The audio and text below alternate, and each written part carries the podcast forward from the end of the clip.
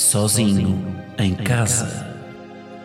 Um podcast de Guilherme Geirinhas, que aqui se apresenta na terceira pessoa, com um efeito na voz para causar mais impacto. Ao fim de três episódios, toda a gente vai saltar esta intro para a frente.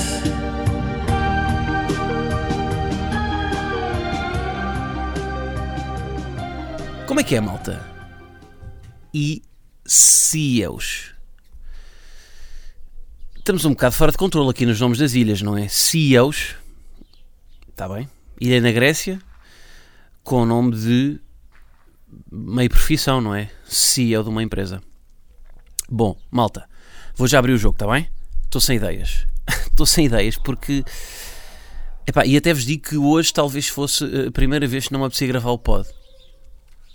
Epá, porque estou meio féria e, e pronto, e não estou sem. Mas também mais vale abrir o jogo, não é? Porque às, às vezes irrita-me um bocado quando estou a ouvir rádio, aquela comercial, uh, e, e, de repente, tipo, uma segunda-feira de manhã, está um locutor super energético que, que mamou sete Red Bulls de manhã e que está com aquela. está com aquela. tentar transmitir aquela vibe de que está tudo bem, não é? Que, que ele está muito bem. A segunda-feira de manhã já correu 17 km ao pé coxinho, já cozinhou um, frango frito, já, já foi ao Tony e voltou, de trotinete, e, e, e, é um, e, tenta, e depois acaba por fazer, ter um efeito inverso, que vê se aquilo é falso, não é? Portanto, mais vale dizer, olhem, hoje não me apetece, que isso depois até pode ser bom, não é? Transmite já isto, vocês não estão à espera de muito, depois, claro, até dá a volta e é bom o episódio. Mas, já, yeah, portanto, estou sem ideias. Primeira razão para eu estar sem ideias. Não estou no meu habitat, chamamos-lhe assim. Quem está no áudio talvez tenha uh, percebido isso através de, de, do som ambiente. Percebeu que isto não é, isto não, é, não, é, não são os pássaros do costume, não é? Não é o carro do costume que está a passar agora. Quem está no, no vídeo já percebeu que não é o mesmo que não é o mesmo cenário. Estou na Praia Grande. Pá, este cenário que eu estou a gravar é o cenário que eu usei em muitos vídeos meus. Olhem, por exemplo, aquele vídeo do, do tradutor, casais que não falam a mesma língua, já fiz para uns dois anos ou três, foi gravado aqui. Portanto, ambiente familiar. Um, mas, já pá, estou sem ideias. Porque sair. De, porquê? Porque não, não tenho estado, em, não tenho estado em, em casa, que também é o meu escritório, não é? E, e parecendo que não, isso influencia-me porque é fixe uma pessoa sair da sua zona de conforto para poder observar e para poder eh, apanhar merdas, não é? Apanhar tipo, beber, beber de vida no que vai acontecendo, mas depois para, para absorver é fixe, mas depois para maturar e para perceber o que é que, o que, é que aconteceu, preciso voltar à base, não é? A minha criatividade é um bocado, é, é quase como se fosse um, um, vinho do Porto que depois precisa de ficar 10 anos na pipa a amadurecer. Uh, portanto, portanto é isso. Uh, onde é que eu estou? Estou na Praia Grande. Não sei se já disse. Disse. Pronto, se não disse, digo agora. Estou na Praia Grande. Um, se vocês estão a par da Praia Grande, a Praia Grande é uma. tem um microclima que, que é muito característico. Porquê? Porque o tempo aqui pá, praticamente é sempre o inverso do resto do país. Ou vá lá, de Lisboa. Imaginem, em Lisboa está sol, aqui está chuva. Em Lisboa está nublado, aqui está sol. Porquê? Porque isto apanha ali a serra, Serra de Sintra, e como a serra está cheia de, de vegetação, os pinheiros estão a, a fazer a sua cena, é? a libertar, libertar gases, depois isso acumula, faz aquele nevoeiro e de repente está aqui um. está aquele fog por cima das cabeças das pessoas. E portanto uh, é muito comum estar. Pá, é, eu diria que quatro, quatro dias por semana está nevoeiro. Mas é aquele nevoeiro que queima, que queima, que queima, que queima e que queima também. Que queima bastante. Vocês vão à praia, não põem protetor e, e apanham um escaldão, mesmo com nevoeiro. Porque a Praia Grande tem muito iodo, como tem boa da rochas, não é? Aquilo um, acumula bastante iodo e depois os, pá, os, os, os, bronzeados da Praia Grande, agora este, peço desculpa deste momento de passadeira vermelha, mas os bronzeados na Praia Grande duram 3 meses. Vocês chegam a novembro e ainda estão com o bronzeado de Praia Grande. O do Algarve é aquele que passado 3 dias já foi, é? já foi pelo cano. Mas, é, portanto, isto tem este, este tempo aqui. Aliás, vocês estão a sentir pelo vento, não é? O vento está aqui a bater. Eu até tive que estar aqui, estou a usar aqui o meu pop filter para filtrar aqui o vento, porque um, pá, é um tempo. Até há um grupo no Facebook chamado Tá Bom na Praia Grande, quando o Facebook estava vivo, não é? agora que faleceu já ninguém utiliza, mas que na altura a única função deste grupo era perguntar se estava bom ou não na Praia Grande. Porque pessoas a vir de Lisboa e, como isto ainda são uns 40 minutos de carro, uh, perguntavam se estava bom para ver se valia a pena ir ou não até aqui. Bom, estou aqui a fazer o quê? Estou de férias. Estou de férias com família. Que uh, pá, isto basicamente é o meu primeiro, é o, é o, é o meu regresso à origem porque eu, eu, desde que mudei de casa, ainda não tinha passado assim umas férias em família um, com todos, com pais, irmãos, primos, tios. Portanto, agora foi o, é o meu regresso aqui à, à base. E, pá, e repare, primeiro estou cheio, estou cheio de margem. Estou cheio de margem porque a minha mãe agora, pá, eu durante estes dias sou o filho preferido, porque ela já não está habituada a ter-me em casa, então agora faz tudo para eu, para eu me sentir bem recebido e para eu acho que ela, eu acho que os pais quando os filhos passam férias com eles filhos que já saíram de casa, eu acho que eles têm sempre escondida uh, uma ambição que é: vamos ver se ele fica. Vamos ver se ele fica por cá. Portanto, a minha mãe está a fazer tudo para eu ficar, para eu, para eu, para eu depois dessas férias lhe dizer no último dia: Olha, mãe, gostei tanto que vou vender a casa. Vou vender a casa para não. Eu quero é ficar convosco.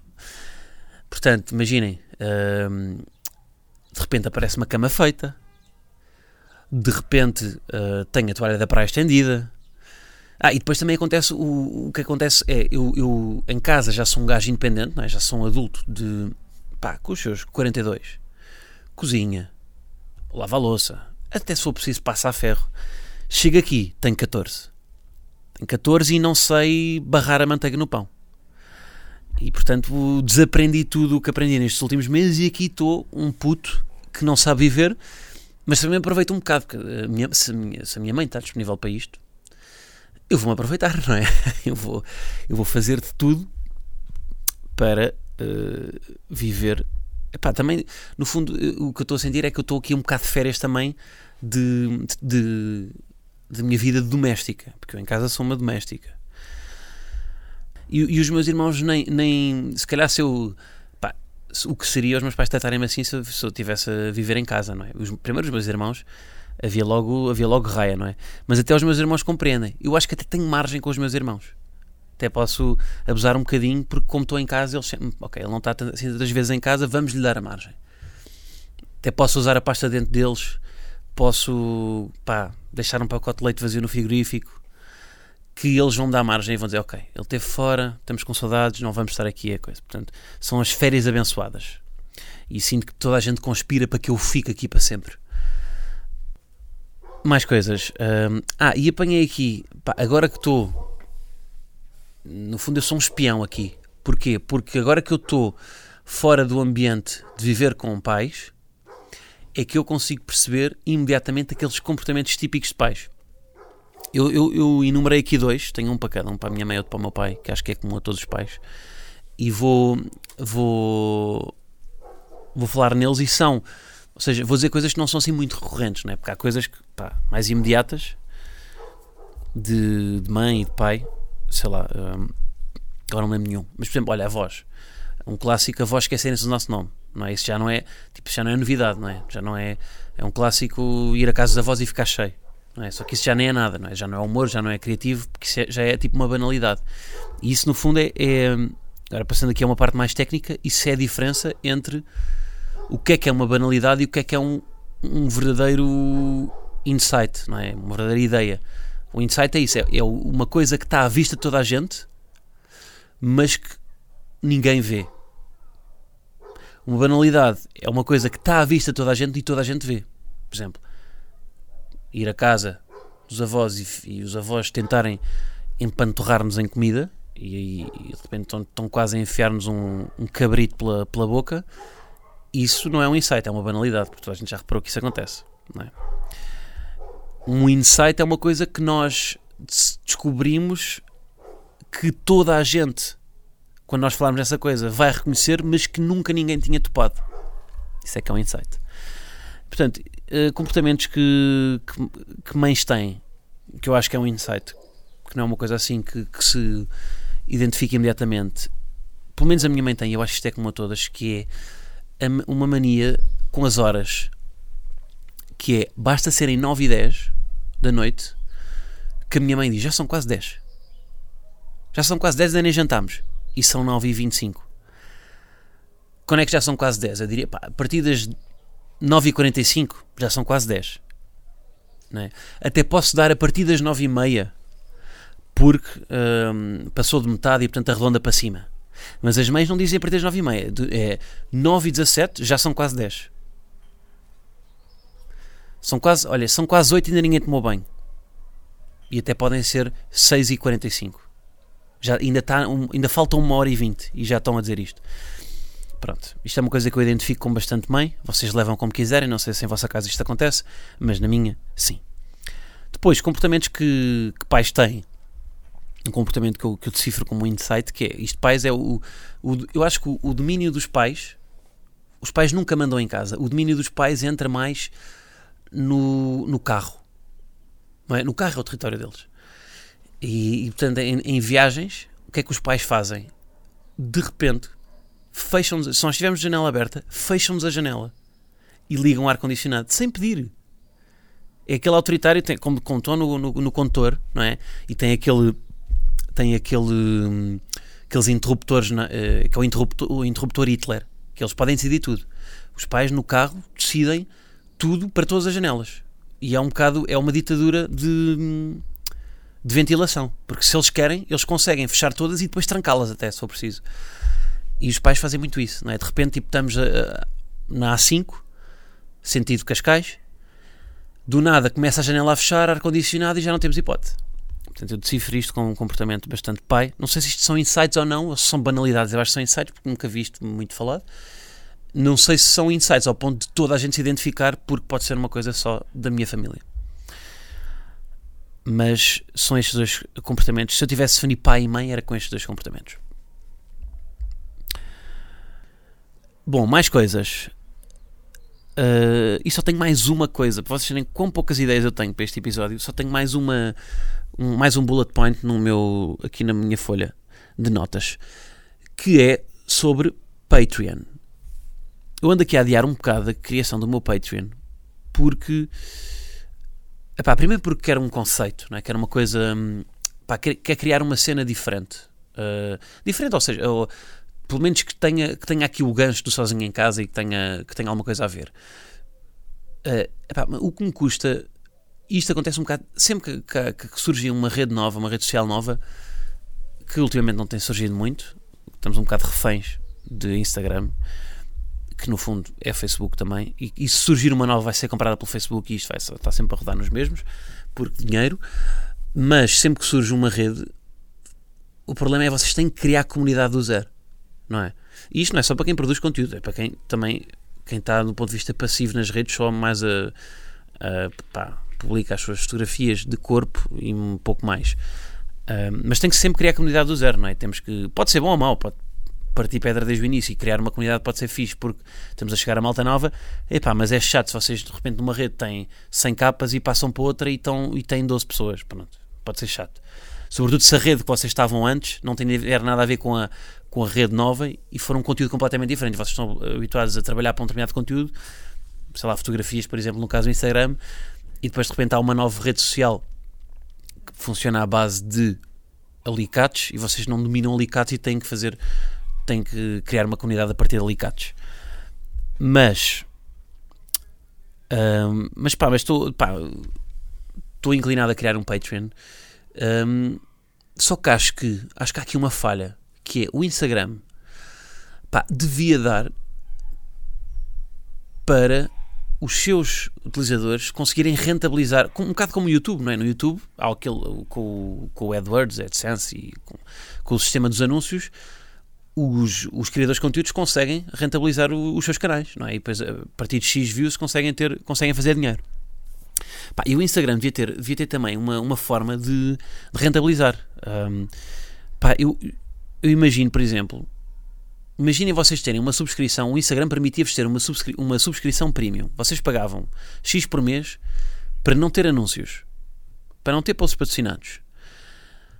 Eu, eu pagava isto, sei lá, pá, 4,99€. Tipo um Spotify Premium.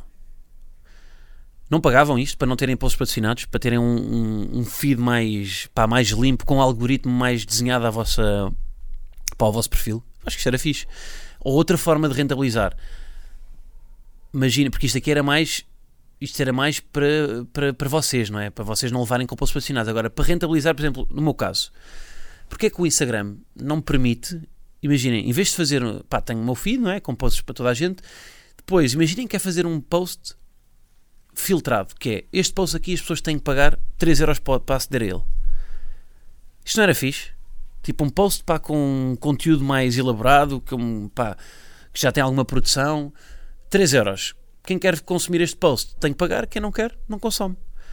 Claro que não ia ter os números que têm os posts normais, mas depois ia ter a cena de me dar. Eh, pá, de me rentabilizar, não é? E se calhar, imaginem, se fossem. Se só fossem. Uh, pá, nem que fosse 100 pessoas, já eram 300 paus, não é? Mil pessoas, 3 mil paus.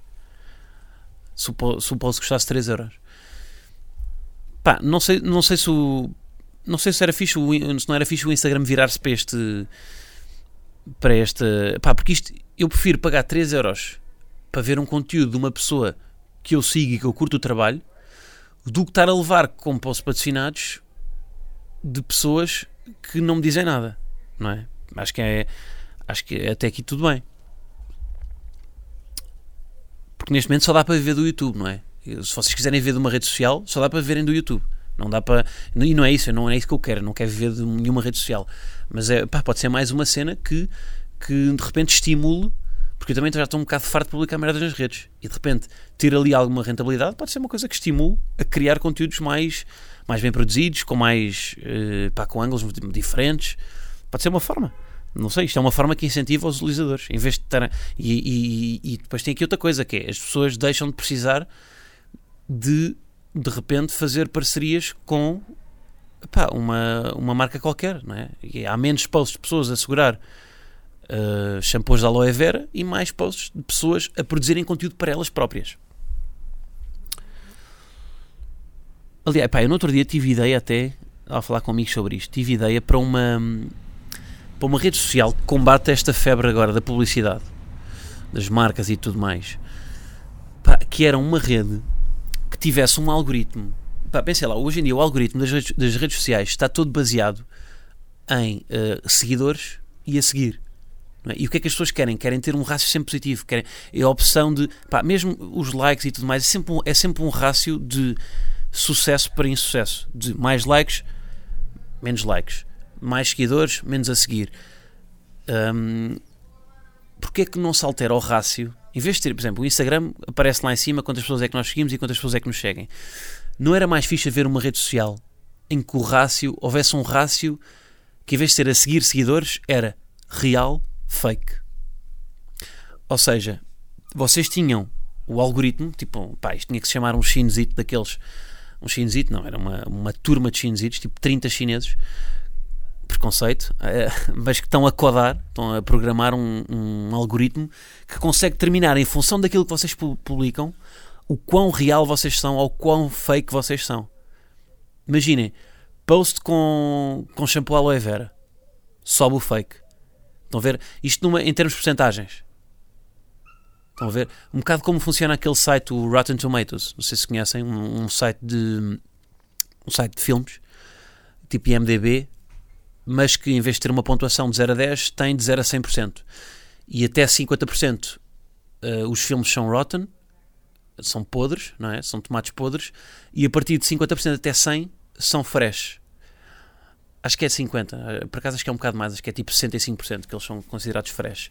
E era tipo isso, imaginem, até 65% vocês são sempre fake, depois até, a partir de 65% são, são real, 80% já são uh, certified real, não é? Tipo um real certificado. 100% é tipo uh, real shit. Estão a ver? E era, e era uma rede social que era baseada nisto, que era o algoritmo, era fake versus uh, real.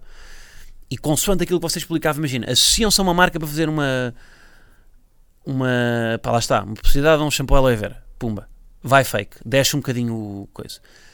Post, de repente, de pá, na praia, sentado numa cadeira de lona, a comer uvas e a cuspir as grainhas e com aqueles dois pneuzinhos na, na barriga. Aumentava o real. E depois era, este, era sempre este trade-off, fake real. E as pessoas que, não é, os, os, os influencers, e estou a fazer aqui aspas com os dedos, eram os que eram os mais reais.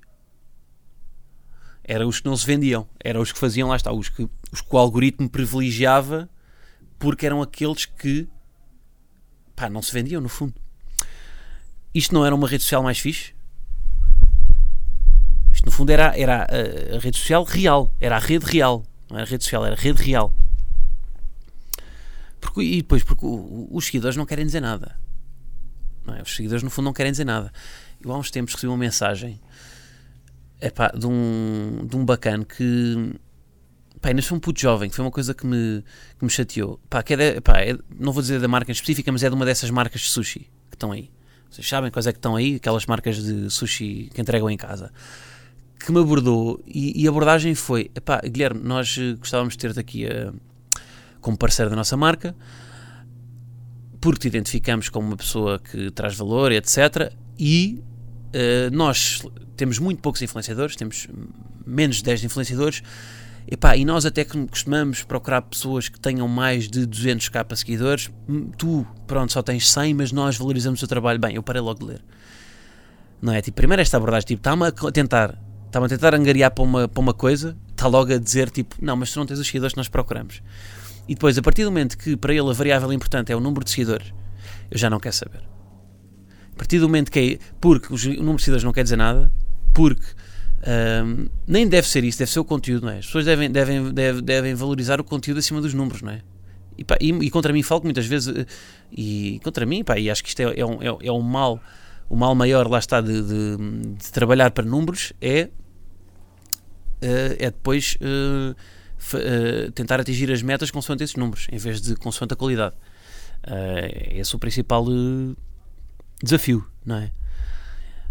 Um, mas pá, isto chateou-me um bocado e a abordagem veio de uma pessoa que, pá, que, é, um, que é um jovem, não é? Que, que percebe as merdas das redes sociais. Aquilo no fundo era só ele a tentar uh, ter um, um discurso me convencesse a aceitar aquilo porque ele sabe que o que me estava a oferecer não era assim grande coisa. Vocês sabem o que é que é? Aquelas parcerias com sushi que é oferece-te 10 temakis e tu pões 10 posts, que não é fixe. Mas pronto, um, pá, acho que esta rede social era fixe. Uma rede social real, meu. Não acham que ia diminuir a quantidade de posts de, de miúdas na piscina com uma garrafa de Mateus Rosé? Eu acho que ia, pá. Eu acho que ia reduzir bastante. Epá, e não tenho mais nada neste momento. Meu, a, minha a minha folha é uma folha em branco. Que às vezes é o maior desafio, não é? O, eu, tive, eu antes de fazer o meu, de escrever o meu solo de stand-up, eu tive, imaginem, eu digo que escrevi durante, demorou um ano a escrever, mas os primeiros 4 meses foi uma folha em branco. Que tinha só. Pá, tinha uns bullet points. Mas lá está, é aquele processo de maturar e de. Pá, e deixar na pipa. Deixar ali na pipa a ganhar, a ganhar corpo. Não é? Isto é uma coisa que se diz muito no vinho. Ganhar corpo. O vinho tem que ganhar corpo. Pá, vocês conhecem alguém que tenha uh, ido a um restaurante, fez aquele número de o empregado foi lá com o vinho, não é? Para ele provar. O empregado serviu-lhe o vinho, ele bebeu o vinho e fez a. Ah! Não, está uma merda, desculpe, vamos trocar. Alguém já fez isto? É porque eu não conheço ninguém. Isto nunca me aconteceu. Eu, pronto, eu finjo, não é? Finjo que, finjo que sei o. Não, não, está ótimo, pode servir. Mas alguém já fez isto? Alguém já mandou um vinho para trás? Porque está com. Está com demasiado corpo. Está com um aroma que não. Não, pois não. Então, empregados, sirvam na boa. Ter o vinho. Ninguém vai mandar para trás. Não é? É um bocado. Pá, não dá. Não é? E o vinho é a única. Porquê que o vinho é a única coisa que. em que isto acontece? Em que nos dão a provar. Nos dão, dão-nos uma pinguinha primeiro. Porque é que quando pedimos. Pá, sei lá. Couvert. Porque é que quando pedimos azeitonas. O empregado antes não chega só num. com, com um daqueles. Sabem aqueles. aqueles cálicezinhos onde serve a soja, a soja do sushi? Porquê que ele não vem só com, com esse, com esse cálicezinho, só com uma azeitona antes, para nós provarmos a azeitona? Se estiver boa, pronto, venha, venha, pode vir. Se não tiver boa, azeitonas para trás. Porquê é que não fazem isto com tudo? Se fazem com o vinho, não é? O que é que o vinho tem de especial? Porquê é que quando eu peço uma Fanta laranja, também não, não, não me serve um bocadinho de Fanta laranja antes? Olhem, porque a Fanta laranja, é, por exemplo, Coca-Cola, há mais vezes, eu já mandei Coca-Colas para trás, mas nunca mandei um vinho para trás. A Coca-Cola às vezes vem, vem sem gás. A Coca-Cola às vezes vem, vem, vem, não vem fresca. E já mandei para trás. Agora vinho, nunca mandei. Nunca mandei vinho para trás. Aliás, nem sei, até podiam meter vinho de pacote lá dentro. Há um artigo de. Não sei de quem, de quem é que é, pá. É um artigo tipo de uma. É pá, de uma BuzzFeed. Não, não é BuzzFeed, de uma, de uma Vice. Que é, que é provar que ninguém percebe de vinhos. Um artigo ou um, um vídeo, já não me lembro. Agora não, não encontro isso. Sabem como é que é uma forma de. Pá, uma vez tive um workshop de vinho que uh, basicamente também desmistificou tudo o que é uh, manhas de pessoas que acham que percebem de vinho. E uma coisa que vocês podem nem perceber de vinhos, uma coisa que vos ajuda a perceber, uh, fingir que percebem é vocês se pegarem numa garrafa de vinho, experimentem fazer isto. Um vinho bom, normalmente, tem sempre uma garrafa com o fundo uh, para dentro, convexo, não é? Convexo ou côncavo? Não sei, não é? Isto agora é que ficaram meio em, em ciências físico-química. É convexo porque é para dentro. E quanto mais convexo for a entrada da base do vinho, quanto mais para dentro tiver o, o estão a ver, a base de, de, vidro, melhor é o vinho. Ou, ou, é mais provável o vinho ser melhor. Porquê? Porque quanto mais para dentro tiver o, vi, o vidro, do, uh, portanto, aquela, aquele, aquela circunferência, não é? Aquela circunferência do, do, do vinho, mais caro foi o engarrafamento. Porque o engarrafamento barato é o engarrafamento em que o fundo do, do, do vinho é plano, não tem, não, tem, não tem nenhuma convexidade. Portanto, se o fundo for plano, o engarrafamento foi barato. Se o fundo é convexo, o engarrafamento foi caro e é mais provável um vinho com engarrafamento caro ser um vinho bom. Se pode acontecer um vinho com engarrafamento caro ser um vidro, um vinho mau, pá, pode, mas é menos provável. Portanto, isto é baseado só no engarrafamento. Ok? Se o engarrafamento for bom, o vinho é provável que seja bom. Fica aqui uma dica de vinhos de uma pessoa que não percebe nada de vinhos, mas que gosta de vinhos. Pá, mas eu nunca vi um vinho mau. Pá, nunca vi. Vinho do pacote. Está-se bem. Pá, não, por acaso o vinho do pacote nota-se, porque é aquele vinho aguado, não é? De repente já é, pá, já é urina de gato. De gato? Ou de gato? Hum, acho que é gato. Está bem, malta. Olhem, estou aqui a alongar-me só para ver se isto bate os 30 minutos, uh, mas não vou alascar. Está bem? Portanto, é isso. Obrigado por terem escutado. Vemos para a semana e um grande abraço.